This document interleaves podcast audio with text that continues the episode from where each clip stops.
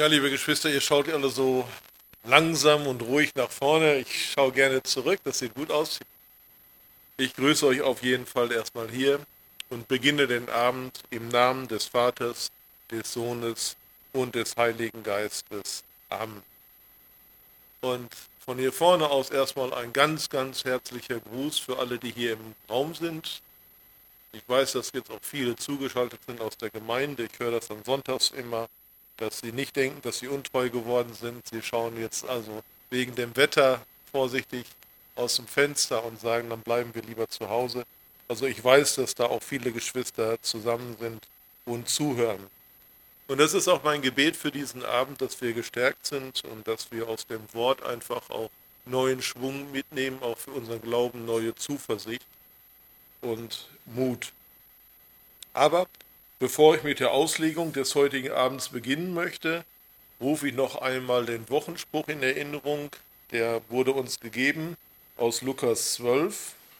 Da heißt es, lasst eure Lenden umgürtet sein und eure Lichter brennen.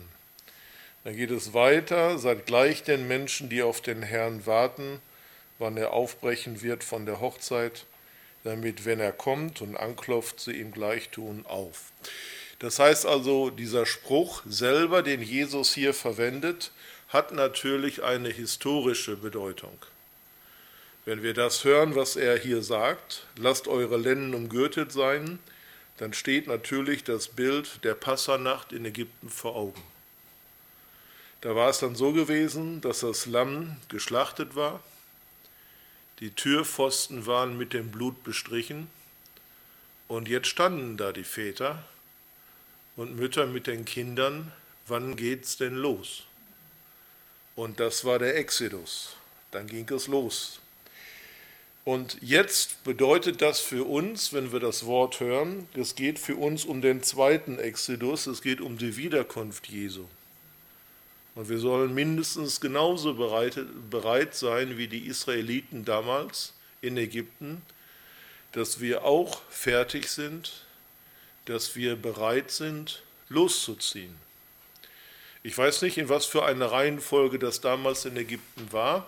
Wir können uns vorstellen, wenn da 10.000, 100.000, 200.000 und mehr losziehen, da muss es ja eine Ordnung gegeben haben.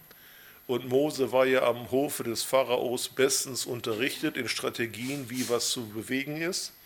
Also es wird ja sicherlich spannend gewesen sein, wie es war.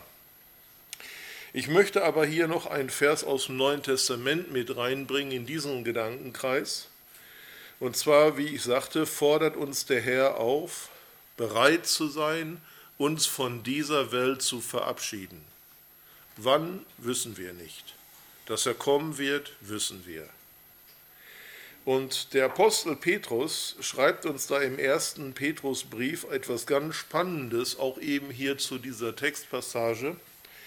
Und das Entscheidende ist hier das Wort in Vers 13. Ich lese das gleich Kapitel 1. Das Entscheidende ist das Wort darum. Immer wenn ihr in der Schrift lest darum oder wenn oder dann oder so, wie auch immer, das hat immer etwas mit dem Kontext zu tun. Das heißt also, wenn das Wort jetzt heißt darum, dann müssen wir wissen, warum. Was steht vorher? Was steht vor darum? Und deswegen lese ich uns einmal aus 1. Petrus 1 die Verse 10 bis 16. Und da schreibt er was ganz, ganz Spannendes für uns eigentlich. Nach dieser Seligkeit haben gesucht und geforscht die Propheten, die von der Gnade geweissagt haben, die für euch bestimmt ist. Und haben geforscht, auf welche und was für eine Zeit der Geist Christi deutete, der in ihnen war, und zuvor bezeugt hat die Leiden, die über Christus kommen sollten und die Herrlichkeit danach. Um uns da reinzunehmen, die Propheten haben etwas gesagt, was sie selber nicht wirklich verstanden haben. Sie hatten einen prophetischen Blick in die Zukunft, aber sie haben etwas geweissagt, was sie selber nicht erlebt haben. Es waren ja Propheten. Die haben also gesagt, was kommen wird. Und deswegen haben sie äh, auch hier, wie dem Text es heißt, gesucht und geforscht. Sie hatten eine Botschaft, aber sie kannten den Inhalt nicht. Sie wussten, dass Jesus leiden wird, aber sie wussten die Geschichte nicht, die wir wissen. Und deswegen lese ich jetzt weiter hier im ersten Petrusbrief. Ihnen ist offenbart worden, dass sie nicht sich selbst, sondern euch dienen sollten mit dem, was euch nun verkündet ist, durch die, die euch das Evangelium verkündet haben, durch den Heiligen Geist, der vom Himmel gesandt ist, was auch die Engel begehrt zu schauen. Und jetzt kommt das Wort darum. Darum umgürtet die Lenden eures Gemüts, seid nüchtern, setzt eure Hoffnung ganz auf die Gnade, die euch angeboten wird in der Offenbarung Jesu Christi. Als gehorsame Kinder gebt euch nicht den Begierden hin, denen ihr früher in der Zeit eurer Unwissenheit dientet, sondern wie der, der euch berufen hat, heilig ist, sollt auch ihr heilig sein in eurem ganzen Wandel, denn es steht geschrieben, ihr sollt heilig sein, denn ich bin heilig. Und wer heute Morgen seine Losung gelesen hat, hat genau das auch heute Morgen schon gelesen. Das Zitat aus 3. Mose, aus Levitikus 19, ihr sollt heilig sein, denn ich bin heilig. Und das ist eigentlich das Wort, was wir auch heute mitnehmen werden in den Abend, dass wir gegürtet sein sollen, dass wir fertig sein sollen, bereit sein sollen. Auf der anderen Seite aber nicht genau wissen, wann es losgeht aber gestärkt sein sollen, dass es losgehen wird. Das heißt also, wenn wir jetzt diesen Brief weiterlesen würden, dann endet der Apostel Petrus hier in den Versen 19, dass wir teuer erkauft sind. Und da musste ich schmunzeln, weil das ist ja der Anfang des Gemeindebriefs von Pastor Olaf Latzel, dass wir teuer erkauft sind. Das wäre jetzt Vers 19, dass wir mit dem Blut Christi des unschuldigen Lammes erkauft wurden.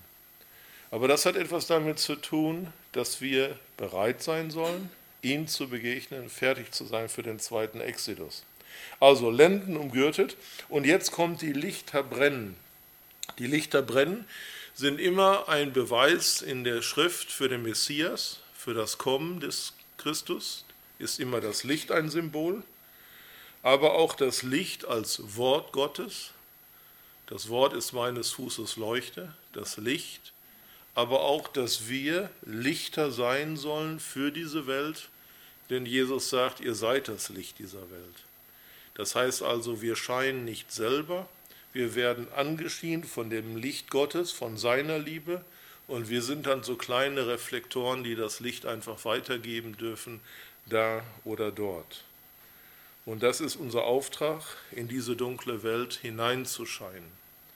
Also bereit zu sein, lasst eure Lenden umgürtet sein und eure Lichter brennen. Ich denke, das ist eine gute Herausforderung, auch von dem Wochenspruch. Und dazu möchte ich erstmal mein Amen setzen. Noch aber warten wir. Und deswegen habe ich auch ein Lied ausgesucht, was in dieser Richtung blättert. Das ist das Lied 470. Herr, weil mich festhält deine starke Hand, vertraue ich still. Es hat etwas damit zu tun, dass wir zwar schon unterwegs sind, dass wir wissen, es geht los, aber dass wir auch einfach uns immer wieder bewusst machen müssen, dass wir noch nicht so weit sind und dass wir dieses Vertrauen einfach zu dem Herrn und zu seinem Wort brauchen. Das Lied hat vier Verse, ich denke, wir sind alle, weil es einfach so ein tröstendes Lied ist und auch etwas, was uns hilft zu besinnen auf das, was nachher noch angeklungen wird. Also das Lied 470, Herr, weil mich festhält deine starke Hand. Das Klavier wird heute schweigen, das heißt, wir brauchen eine mutige Stimme, die uns in den ersten zwei Tönen leitet.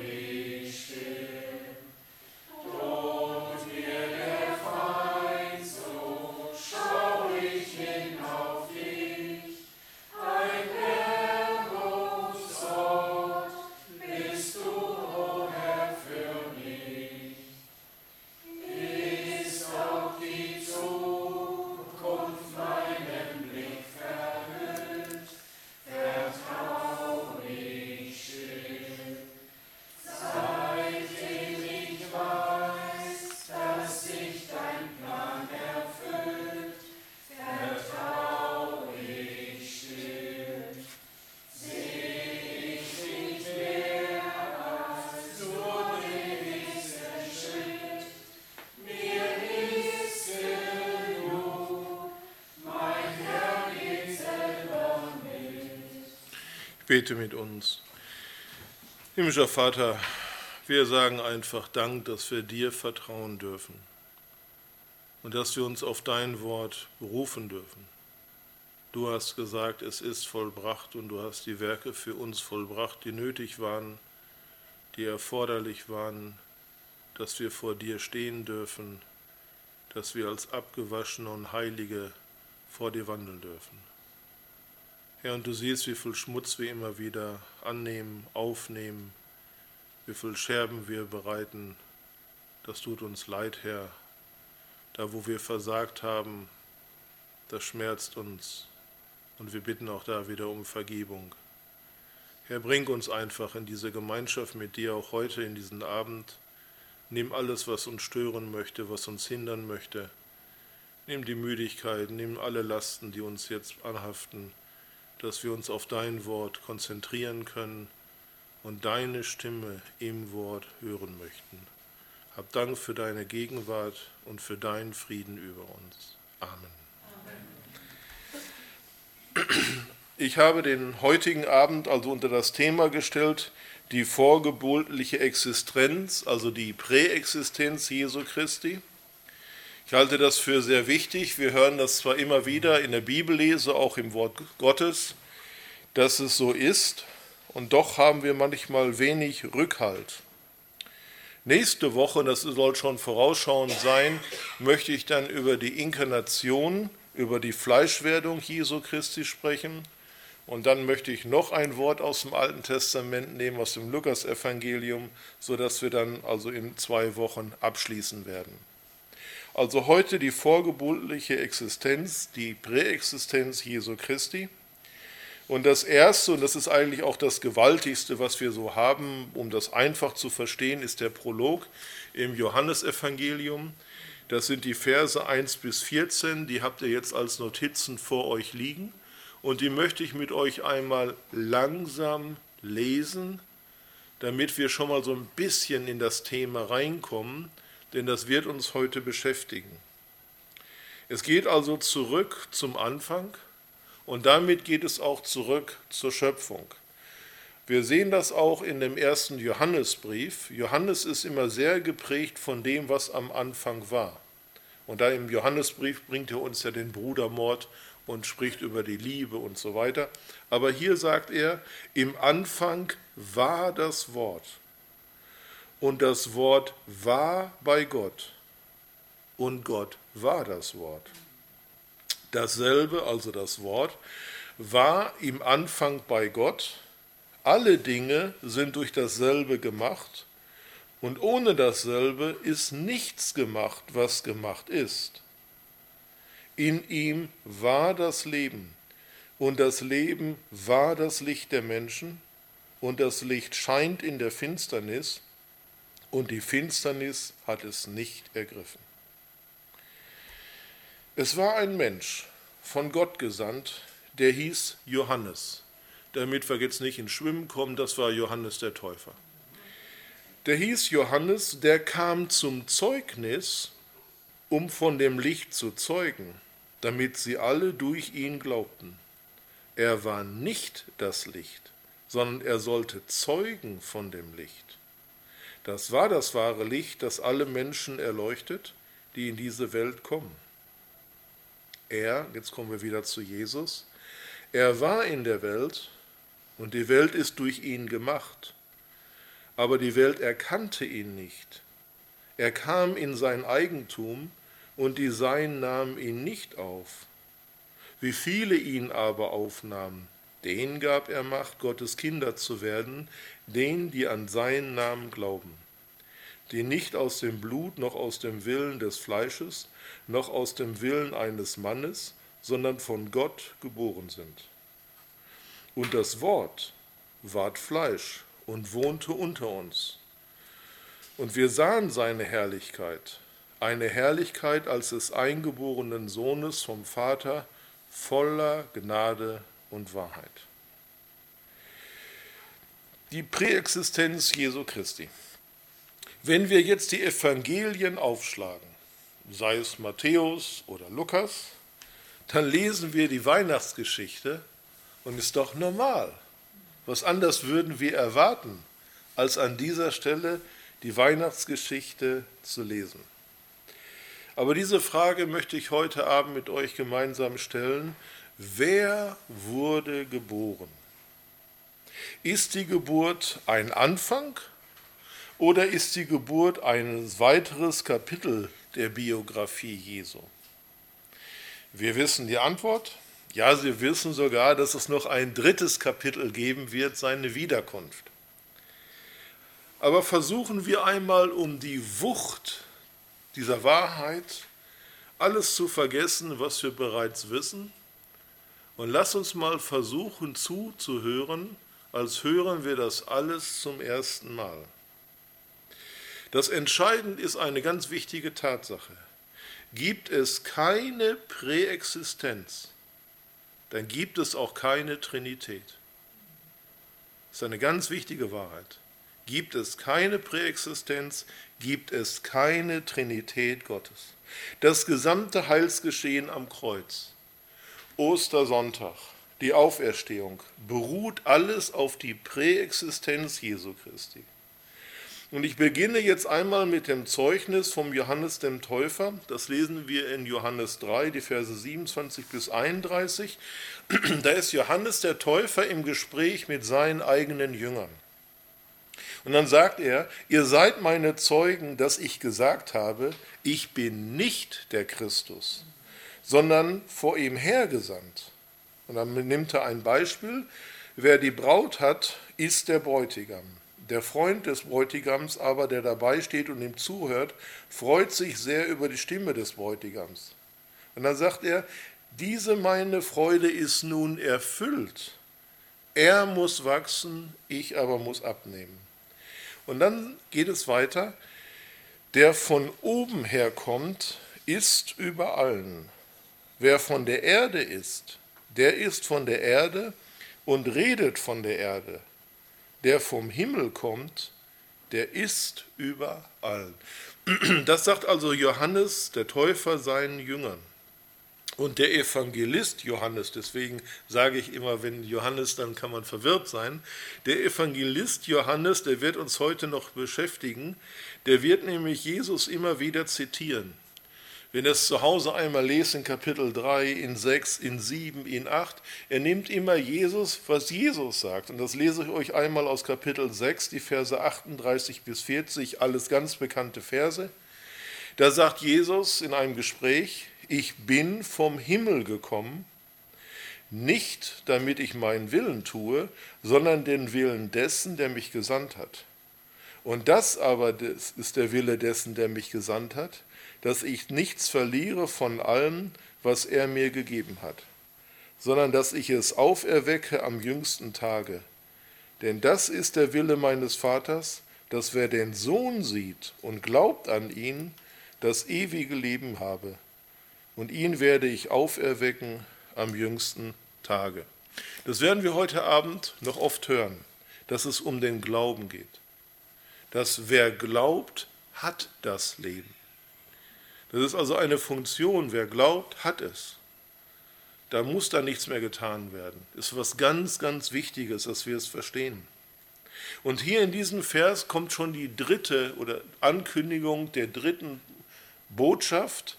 Das erste ist die Präexistenz, das zweite ist das irdische Leben Jesus und das dritte ist dann seine Wiederkunft. Aber über die Wiederkunft werde ich heute Abend nicht sprechen. Die Sohnschaft bezeugt auch Johannes in seinem Epilog, in der Nachrede des Evangeliums, wieder so. Und noch viele andere Zeichen tat Jesus vor seinen Jüngern, die nicht geschrieben sind in diesem Buch. Diese aber sind geschrieben, damit ihr glaubt. Also das ist Inhalt des Johannesevangeliums, dass ihr glaubt. Zur Stärkung der Menschen, dass ihr glaubt. Und hier heißt es, diese aber sind geschrieben, damit ihr glaubt, dass Jesus der Christus ist, der Sohn Gottes, damit ihr durch den Glauben das Leben habt in seinem Namen. Nun, wie weit lässt sich die Präexistenz Jesu zurückverfolgen?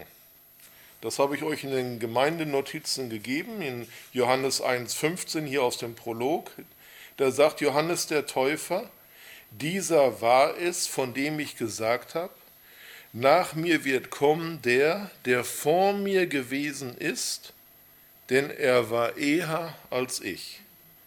Wenn wir das Lukasevangelium uns einmal ansehen in Lukas 1, da können wir lesen in den Versen 24 bis 27, dass Elisabeth, die Frau Zacharias, im fünften Monat oder fünf Monate sich verborgen hat der Schwangerschaft und im sechsten Monat kommt dann die, äh, die Botschaft des Engel Gabriel zu ähm, Maria, dass sie ein Kind gebären wird. Das heißt also mit anderen Worten, Johannes war schon sechs Monate alt und ist quasi auch sechs Monate älter als Jesus gewesen. Aber hier sagt er, er war eher als ich. Und Jesus geht einen ganz, ganz, ganz deutlichen Schritt weiter. Auch das habe ich euch in den äh, Notizen geschrieben, Johannes 8, die Verse 58. Jesus sprach zu ihnen, wahrlich, wahrlich, ich sage euch, ehe Abraham wurde, bin ich. Und dieses Wort bin ich, das ist was ganz, ganz Bedeutendes. Jesus sagt nicht, war ich, sondern bin ich. Und das ist also präsentisch, ehe Abraham wurde, bin ich, bedeutet diesen anhaltenden Aspekt und vor allen Dingen, was noch schlimmer ist und deutlicher wird hier, diese Gleichstellung mit Gott. Denn das ist ja, was wir in, 2. Mose 3 lesen, der Kontext. Gott, wie heißt du? Das sagt also die Geschichte von Mose. Und in 2. Mose 3,14 heißt es, Mose sprach zu Gott, siehe, wenn ich zu den Israeliten komme und spreche zu ihnen, der Gott eurer Väter hat mich zu euch gesandt. Und sie mir sagen werden, wie ist sein Name? Was soll ich ihnen sagen? Gott sprach zu Mose, ich werde sein, der ich sein werde, und sprach, so sollst du zu den Israeliten sagen, ich werde sein, der hat mich zu euch gesandt. Und das verstehen die Juden zur Zeit Jesu und heben jetzt die Steine wegen Gotteslästerung. Weil Jesus stellt sich auf der Stufe mit Jahwe, mit Gott selber. Und auch das habt ihr jetzt in den Gemeindenotizen nochmal in 3. Mose 24. Und der Herr redete mit Mose und sprach, Führe den Flucher hinaus vor das Lager und lass alle, die es gehört haben, ihre Hände auf sein Haupt legen und lass die ganze Gemeinde ihn steinigen. Und sage zu den Israeliten, wer seinen Gott flucht, der soll seine Schuld tragen, wer den Namen des Herrn lästert, der soll des Todes sterben. Die ganze Gemeinde soll ihn steinigen, ob Fremdling oder Einheimischer, wer den Namen lästert, soll sterben. Und Jesus hat das in diesem Augenblick getan. Er hat sich Gott gleich gemacht. Und deswegen lesen wir dann auch in Johannes 8, 59, da hoben sie Steine auf, um auf ihn zu werfen, aber Jesus verbarg sich und ging in den Tempel hinaus. Ich habe einmal in meiner Zeit in Kenia gesehen, wie jemand gesteinigt wurde. Ich wusste es nicht, ich bin vorbeigefahren mit dem Auto und habe in der Nähe vom Dorfplatz gesehen, wie jemand eingegraben war bis zur Hüfte und wie er dann gesteinigt wurde. Und ich weiß nicht, ob er sich Hoffnung von mir gemacht hat, als er einen weißen Mann sah. Ich habe nur diese bösen Blicke gesehen und bin auch weitergefahren. Ich kann das nicht beschreiben, was da so auch in mir ging. Ich war nicht vorbereitet auf das, was ich gesehen habe.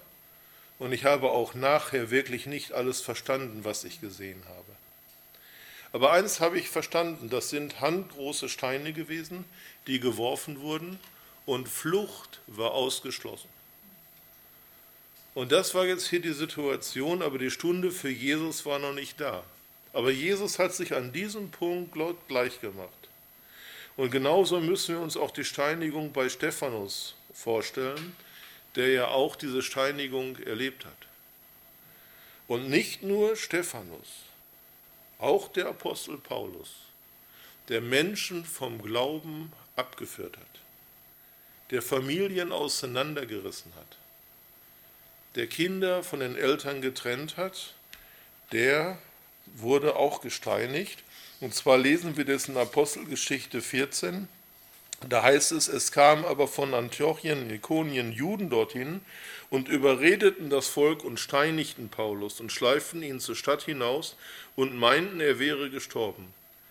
Als ihn aber die Jünger umringten, stand er auf und ging in die Stadt. Ich habe das mal nachgeschaut. Wenn ich das auf richtig verstanden habe und richtig nachgemessen habe, dann ist er ungefähr nochmal 17 Kilometer gewandert.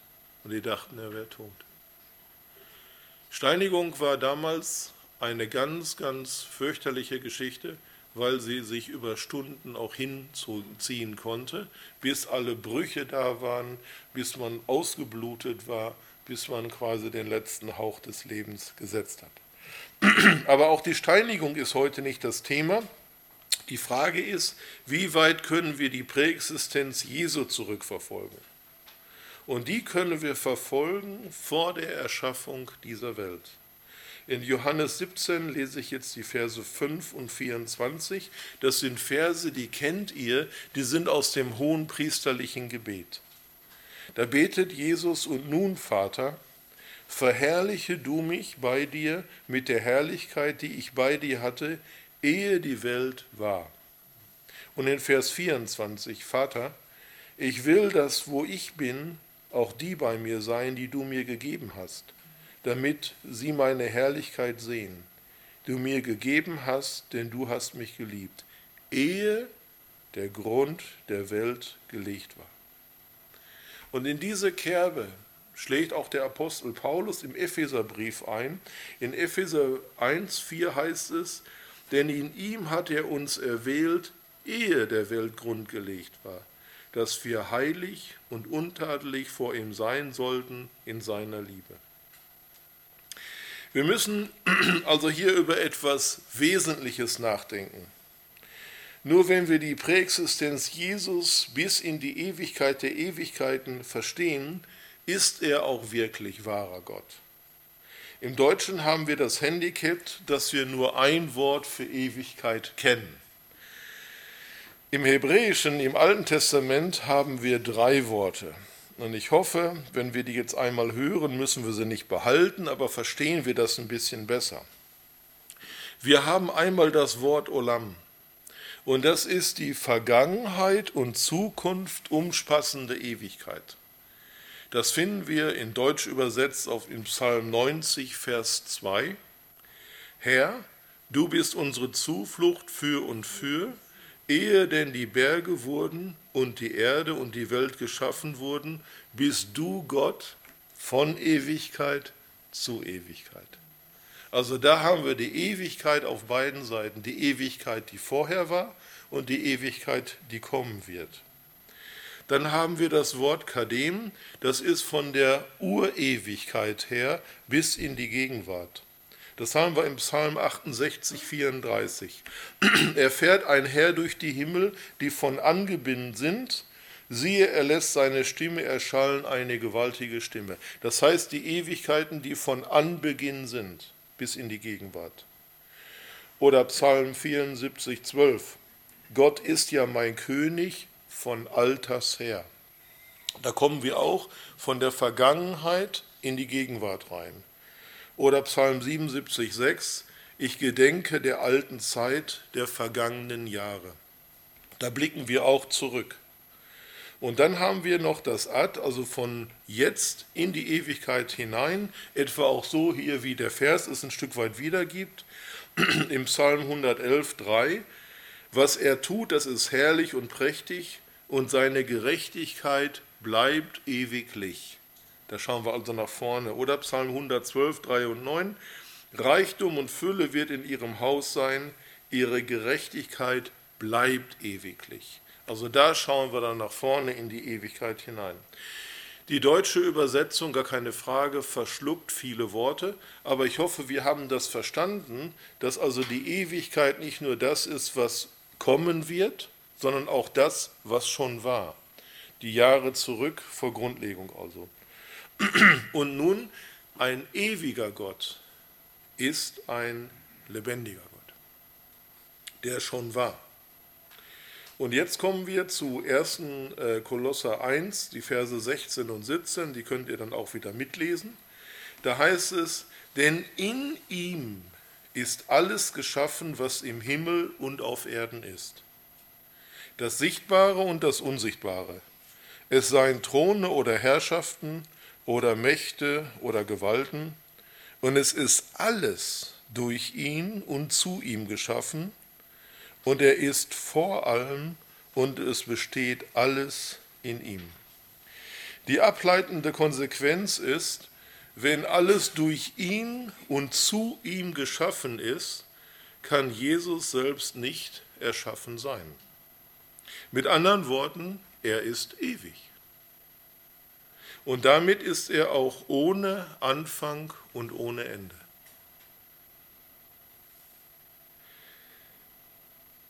Wenn wir im Alten Testament blättern, dann kommen wir im ersten Buch Mose in Kapitel 14 auf Melchisedek. Und Melchisedek, der wird uns ja auch im Hebräerbrief beschrieben, war ohne Anfang und ohne Ende. Und Melchisedek war ein ganz, ganz interessanter Mann, wenn ich das mal so locker sagen darf. Er begegnet Abraham und wie segnet er ihn? Mit Brot und Wein. Nicht mit Opfertieren, sondern mit Brot und Wein. Ganz interessant. Und Abraham gibt ihm dann seinen Zehnten. Und er ist der Priester von Ewigkeit. Und Hebräer 7,3, das habe ich euch mitgegeben, das müssen wir genau lesen. Da heißt es, er, also Jesus. Er ist ohne Anfang und Mutter und ohne Stammbaum. Er hat weder Anfang der Tage noch das Ende des Lebens. So gleicht er dem Sohne Gottes und bleibt Priester in Ewigkeit. So gleicht er dem Sohne Gottes, ohne Anfang und ohne Ende. Und diese Tatsache ist natürlich im Alten Testament angekündigt und vollzieht sich dann auch im Neuen Testament. In Micha 5,1, da heißt es, das lest ihr, und du Bethlehem Ephrata, die du klein bist unter den Städten in Juda, aus dir soll mir kommen, der kommen, der in Israel Herr sei, dessen Ausgang von Anfang und von Ewigkeit Herr gewesen ist. Da haben wir es jetzt schriftlich. Das heißt also, Bethlehem, Ephrata, du kleine Stadt, da kommt also der, der vorher schon war. Nicht etwas Neues im Sinne von auf einmal ist er da, sondern er war schon da. Und deswegen nochmal zurück an, zu unserem Prolog aus Johannes 1. Im Anfang war das Wort und das Wort war bei Gott und Gott war das Wort. Und dasselbe war im Anfang bei Gott in der Offenbarung, und das denke ich, würdet ihr jetzt erwarten, dass ich das bringe, Offenbarung 1, Vers 17 und 18, fürchte dich nicht, ich bin der Erste und der Letzte und der Lebendige. Ich war tot und siehe, ich bin lebendig von Ewigkeit zu Ewigkeit.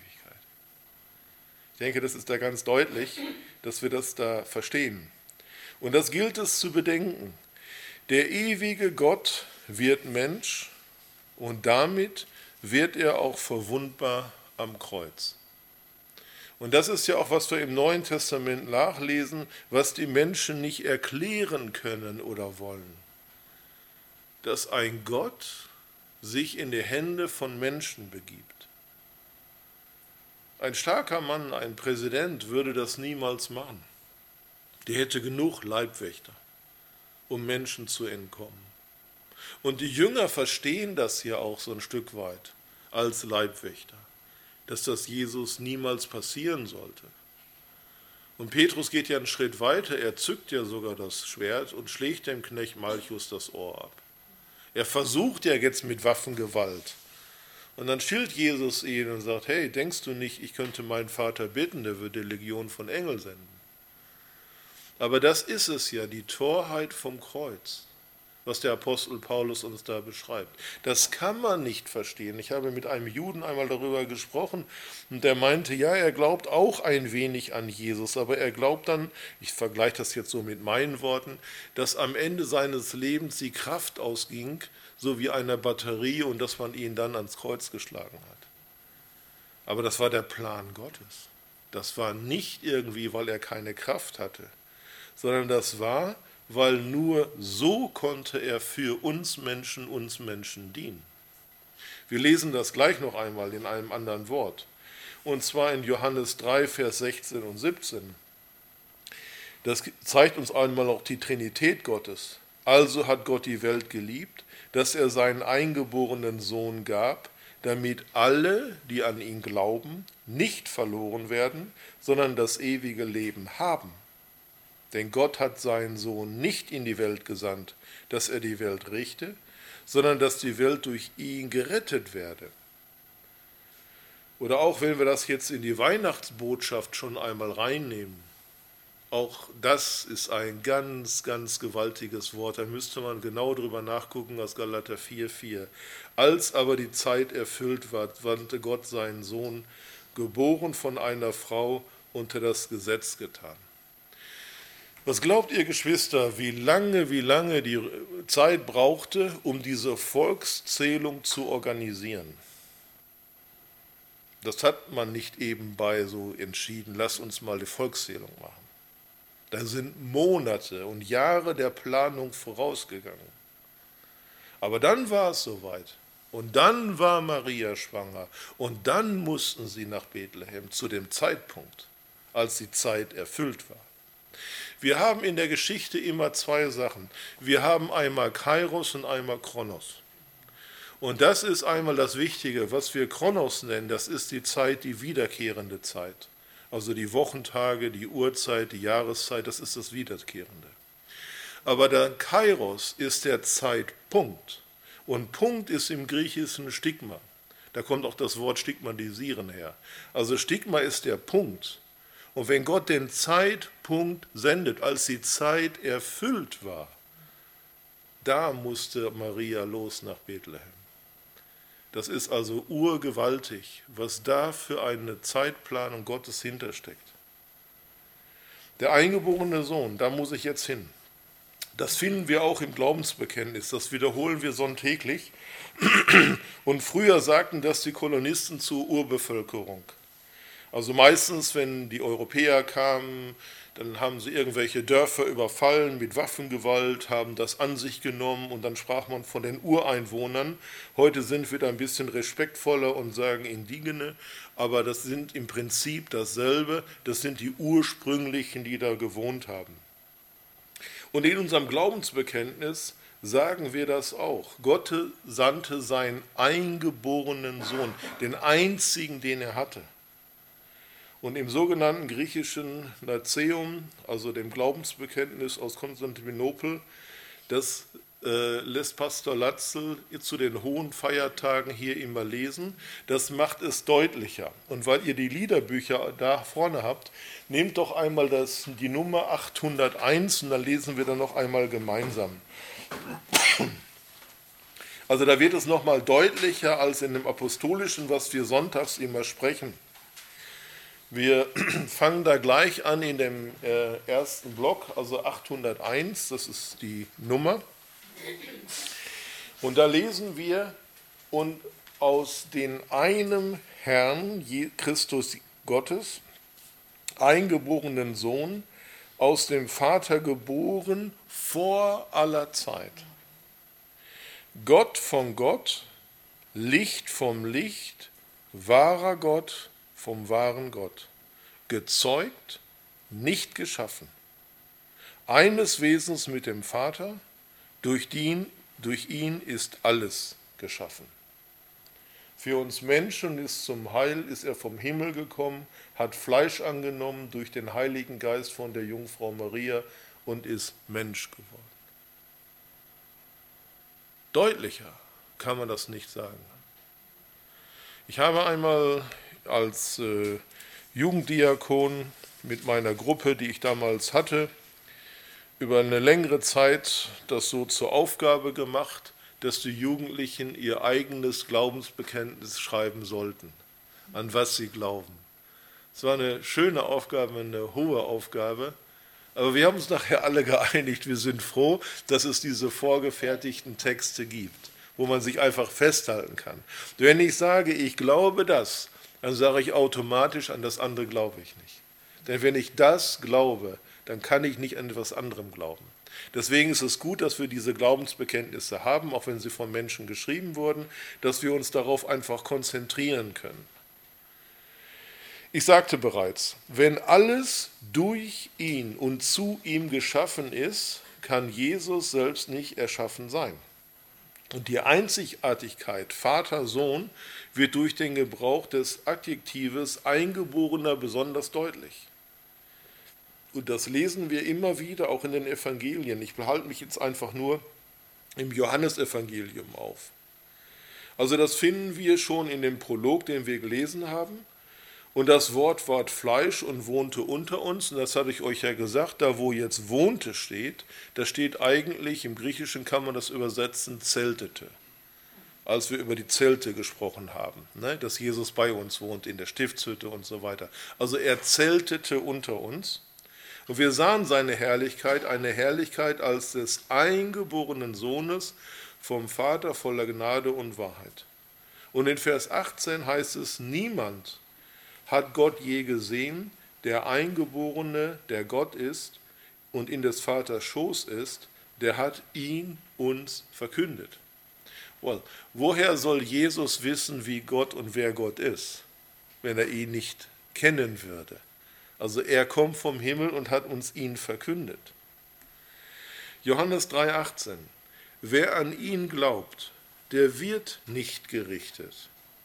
Wer aber nicht glaubt, der ist schon gerichtet, denn er glaubt nicht an den Namen des eingeborenen Sohnes Gottes. Da kommen wir nicht weg. Da müssen wir verstehen bleiben. Es geht also um den Glauben an den eingeborenen Sohn Gottes. Und da können wir auch im Zeitalter des Synkretismus, der Religionsvermischung nicht mitmachen. Wenn wir nur an den einen Sohn Gottes glauben, dann können wir nicht an andere glauben. Das geht einfach nicht. Da müssen wir uns jetzt entscheiden, was wir wollen. In den Gemeinnotizen habe ich das auch. 1. Johannes 4,9. Darin ist erschienen die Liebe Gottes unter uns, dass Gott seinen eingeborenen Sohn gesandt hat in die Welt, damit wir durch ihn leben sollen. Da wird es ganz deutlich. Der eingeborene Sohn.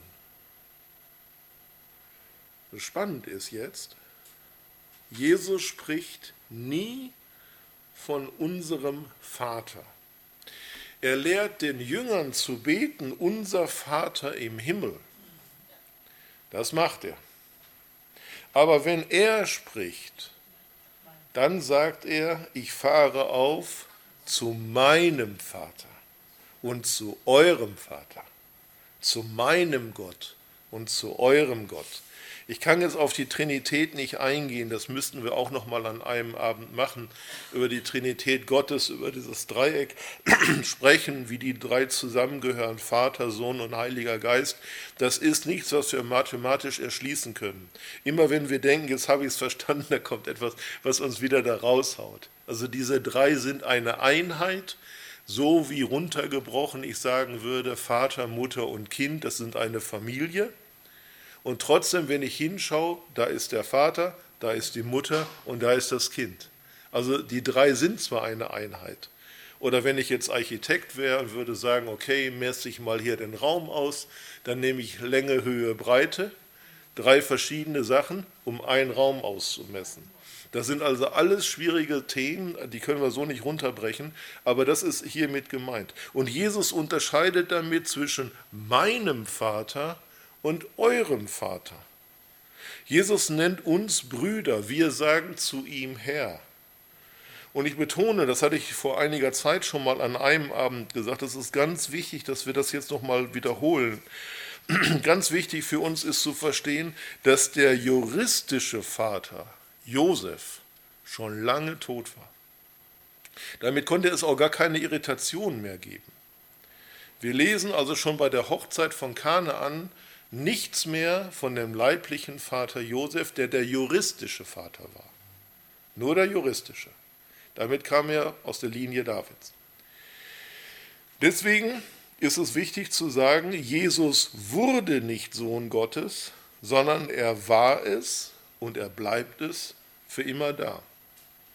Und Jesus kam nicht, um Gottes Sohn zu werden. Er kam, weil er es war. Das müssen wir einfach verstehen. Er ist also nicht zu Weihnachten geboren, um Sohn Gottes zu werden, sondern er war es schon und ist dann zu uns Menschen gekommen. Und wir wissen auch von der Empfängnis Maria, dass er nicht nach dem Fleisch gezeugt wurde, sondern vom Heiligen Geist überschattet wurde.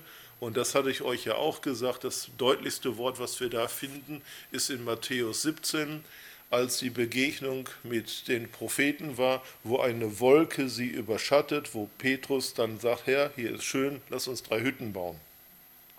Also, das ist ganz wichtig. Christus kam nicht, um Gottes Sohn zu werden, er kam, weil er es war.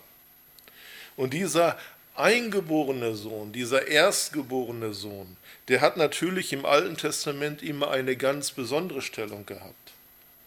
Der eingeborene Sohn nahm den ersten Platz ein. Ich erinnere mich bei einem Essen, ich hatte in einer Kirche gepredigt in Kenia und wurde gebeten, noch zu einem anderen Gottesdienst zu fahren. Und ähm, das habe ich dann natürlich auch gemacht. Und saß dann da am Tisch und ich durfte ziemlich oben bei dem Hausvater sitzen. Und dann saßen da auch wirklich die Ältesten so ein Stück weit runter. Und das Essen wurde erstmal dem Vater gegeben, dem Hausvater und dann mir. Und dann wurde immer weiter runtergereicht, was übrig blieb. Und ich wusste gar nicht, wie mir geschah, weil ich hätte mich ja auch zu Hause satt essen können. Ich guckte dann darunter die kleinen Kinder. Aber das ist eben so verstanden worden, dass es dann von oben nach unten in der Hierarchie runtergeht. Da gibt es andere Kulturen, das ist eben so, wie wir es verstehen müssen. Aber der Erstgeborene im Alten Testament bekam eben auch einen besonderen Segen. Und der Erste erbte in der Regel auch mehr als die anderen Geschwister. Ich erinnere noch einmal hier an das Erstlingsfest Reshit, das war am 16. Nissan. Da brachten die Israeliten die Erstlingsgabe und die Erstlingsfrüchte. Ich weiß nicht, ob ihr euch noch erinnert. Und gesagt, wenn also die Erstlingsfrüchte kommen, dann wurden sie geopfert und in der Hoffnung, da kommt natürlich noch mehr. Aber das Erste ist eben das Besondere. Und das ist auch bei uns Christen so. Wenn wir zum Herrn finden und der Herr schenkt es und wir dürfen jemand anders zum Herrn finden, dann ist der oder die, die zum Herrn gefunden haben, ein besonderes Geschenk, die Erstlingsfrucht von dem, das wir weitergeben dürfen. Und bei dem Reshit war es ja auch so, dass erstmal ein Teil geerntet wurde, ein anderer Teil blieb stehen. Das wurde dann am dritten Tage dem Priester gegeben, der machte damit eine Schwenkgabe. Und dann fängen die Tage an zu zählen, dass wir sieben Schabbats haben, also sieben mal sieben, 49. Tag. Das ist der 50. Und dann haben wir Pfingsten. Und das ist der Schavott, der Tag, über den wir schon gesprochen haben. Das ist also der Erstlingstag für die Früchte. Und somit ist Jesus jetzt ganz wichtig, auch der Erstgeborene der Schöpfung des unsichtbaren Gottes. Das haben wir in Kolosser 1,15. Er ist das Ebenbild des unsichtbaren Gottes, der Erstgeborene vor aller Schöpfung. Und somit ist Jesus der Erstgeborene der Neuschöpfung.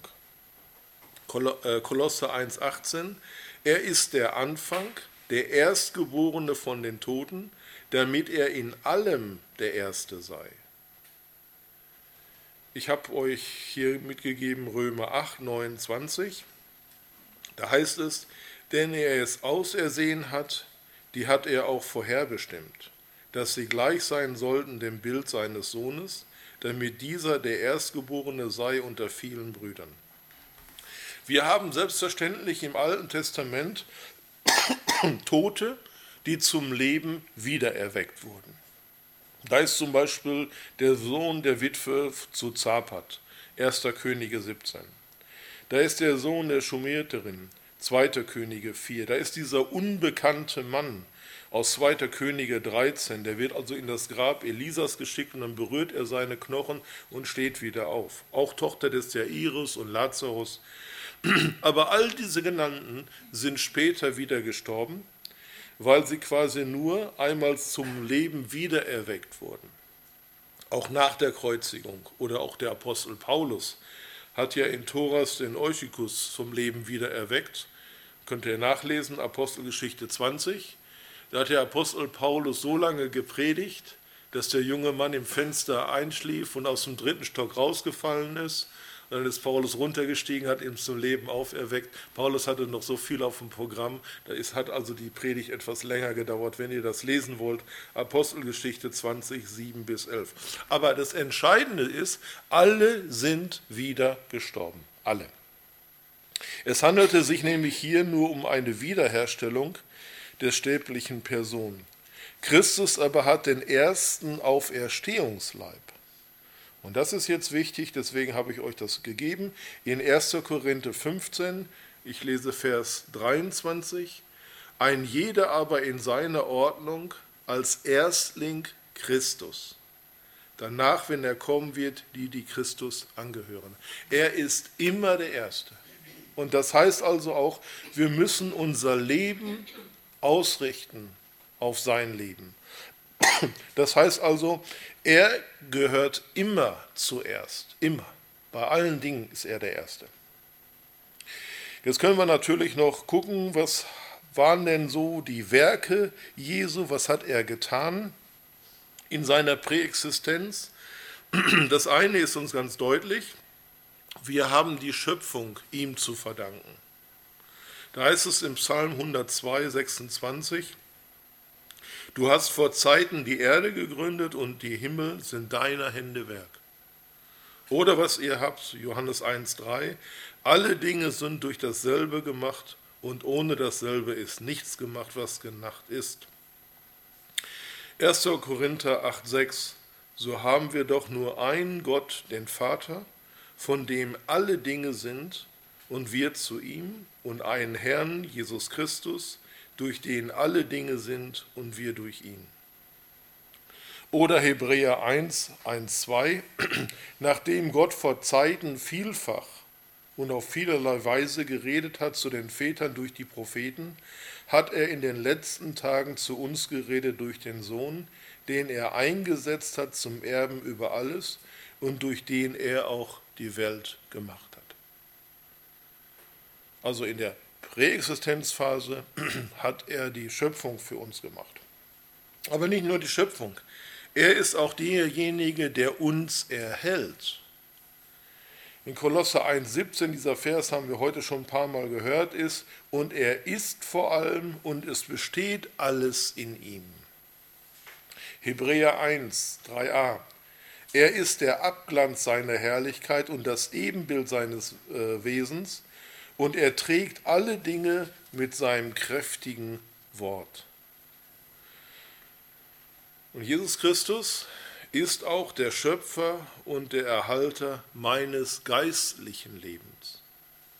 Also er erhält nicht nur diese Welt, sondern ist auch derjenige, der uns und der mich erhält. Der Apostel Paulus schreibt dass ich, Paulus, bin der guten Zuversicht, dass der in euch angefangen hat, das gute Werk, der wird es auch vollenden bis auf den Tag Jesu Christi. Also er ist auch der Erhalter unseres geistlichen Lebens. Und er ist auch derjenige, der uns weiterführt.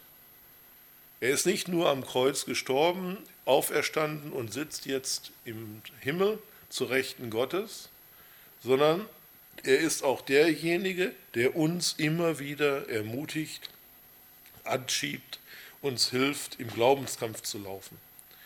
Im Hebräer 12 lesen wir, lasst uns laufen mit Geduld in dem Kampf, der uns bestimmt ist, und aufsehen zu Jesus, dem Anfänger und Vollender des Glaubens, der, obwohl er hätte Freude haben können, das Kreuz erduldete und die Schande gering achtete. Und noch ein drittes, um einfach hier das ein bisschen zu schließen, deutlich zu machen. Alle Offenbarungen, die wir kennen oder kennengelernt haben, kommen durch Jesus Christus. Er ist immer derjenige, der den Vater offenbart. Und wenn Menschen eine Offenbarung haben, geschieht diese immer durch Jesus Christus. Und ich bemühe noch einmal den Prolog, Johannes Evangelium. Und das Wort ward Fleisch und wohnte unter uns. Und wir sahen seine Herrlichkeit, eine Herrlichkeit als des eingeborenen Sohnes vom Vater voller Gnade und Wahrheit. Das ist, was er uns gegeben hat. Und das ist auch das, was ich vorher gelesen habe aus dem ersten Petrusbrief. Die Propheten haben das zwar gesagt, aber sie haben es gar nicht verstanden, was sie da sagen. Das war weit über dem, was sie verstehen konnten. Genauso, wenn Hesaja dem Volk sagen muss, ihr kommt aus der Gefangenschaft frei. Vorstellen konnte er sich das wahrscheinlich auch nicht. Aber das war die Botschaft, das musste gesagt werden. Und genauso auch hier für uns. Die Propheten haben vieles gesagt, was wir wirklich erleben dürfen und wo wir Geschichte schreiben können. Es gibt natürlich auch dann noch andere ähm, Theophanien, also Erscheinungen, Christuserscheinungen. Im Alten Testament haben wir ungefähr 70, wo wir auch sagen können, dass wir da Jesus sehen können. Und zwar immer dann, wenn der Engel des Herrn spricht. Das war zum Beispiel auch an der Feuerflamme in 2. Mose. Und der Engel des Herrn erschien ihm, also Mose, in einer feurigen Flamme aus dem Dornspruch und sprach weiter, ich bin der Gott deines Vaters, der Gott Abrahams, der Gott Isaaks und der Gott Jakobs. Also Jesus war schon immer da und nach ihm gilt es auch für uns, ihn auszurichten. Und nun müssen wir die Frage stellen, wer wurde zu Weihnachten geboren? Und was ich gesagt hatte, es gibt keine Präexistenz, äh, gibt es keine Präexistenz, dann gibt es auch keine Trinität. Jesus war da, aber dann wurde er Mensch. Und das ist das Besondere, wenn wir die Weihnachtsbotschaft hören. Da wird nicht nur ein Baby geboren, da wird Gott Mensch. Der Schöpfer kommt in sein Eigentum und die Seinen nehmen ihn nicht auf. Was das bedeutet. Er schafft diese Welt, er schafft die Menschen und die Menschen lehnen ihn ab. Als Schöpfer und Erhalter des Lebens. Aber das ist auch die Botschaft, dass er wiederkommen wird. Und dann wird er richten. Er hatte allen Grund zu richten, weil die Botschaft von ihm verkündet wurde. Und das ist auch unsere Aufgabe, die Botschaft so zu verkünden, dass Menschen das verstehen können. Das ist unsere Aufgabe. Und ob sie nun die Wycliffe Bibelübersetzer sind oder wie sie heißen, Deren Aufgabe ist, den Menschen das Wort in ihrer Sprache zu geben, dass sie es verstehen können. Und wenn wir Jugendarbeit, Kinderarbeit oder was immer wir machen, ist es unsere Aufgabe, die Menschen so anzusprechen, dass sie es verstehen können. Und wenn Johannes Müller da drüben seine Aufgabe macht, dann ist es seine Aufgabe, die Menschen so anzusprechen. Das ist unsere Aufgabe. Aber wenn wir da unsere Aufgaben erfüllen, dann kann Gott natürlich auch richten und sagen, ihr hattet die Chance. Deswegen ist es einfach für uns wichtig, diese Zeit auszukaufen, die uns Gott schenkt, diese Gnadenzeit, damit wir die Möglichkeiten wirklich nutzen, um das zu tun.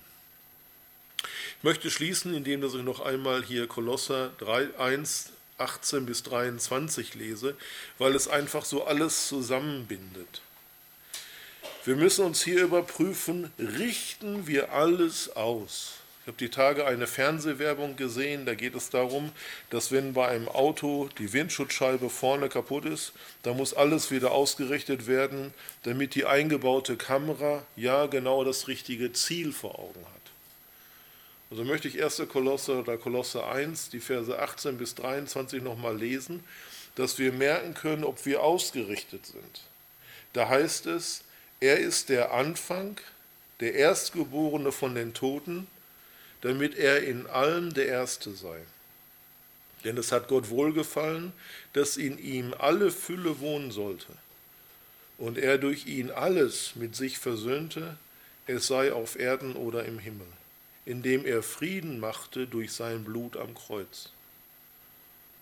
Auch euch, die ihr einst fremd und feindlich gesinnt wart in bösen Werken, hat er nun versöhnt durch den Tod seines sterblichen Leibes, damit er euch heilig und untadelig und makellos vor seinem Angesicht stellt.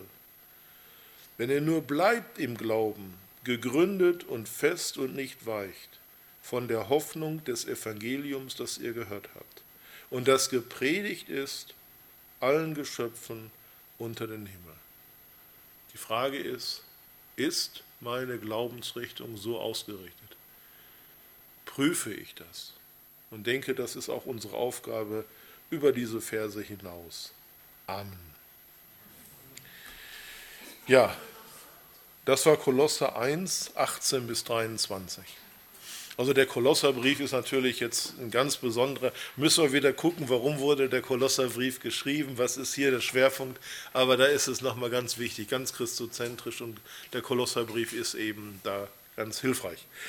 Also wie gesagt, so der Herr will, werde ich dann nächste Woche, Mittwoch am 4. Dezember, über die Inkarnation, über die Fleischwerdung Jesu Christi sprechen. Und dann möchte ich an den folgenden noch über Lukas 2, über Simeon und Hannah ein paar Gedanken geben und uns damit dann auch quasi auf Weihnachten entlassen und einstimmen. Aber wichtig ist, dass wir es verstehen, dass ähm, Christus oder Jesus nicht geboren wurde, um Gottes Sohn zu werden, sondern er war es schon immer. Und das ist einfach das Wichtige, dass wir wissen, warum wir Weihnachten feiern. Unabhängig jetzt von der Jahreszeit, aber dass wir wissen, warum wir Weihnachten feiern.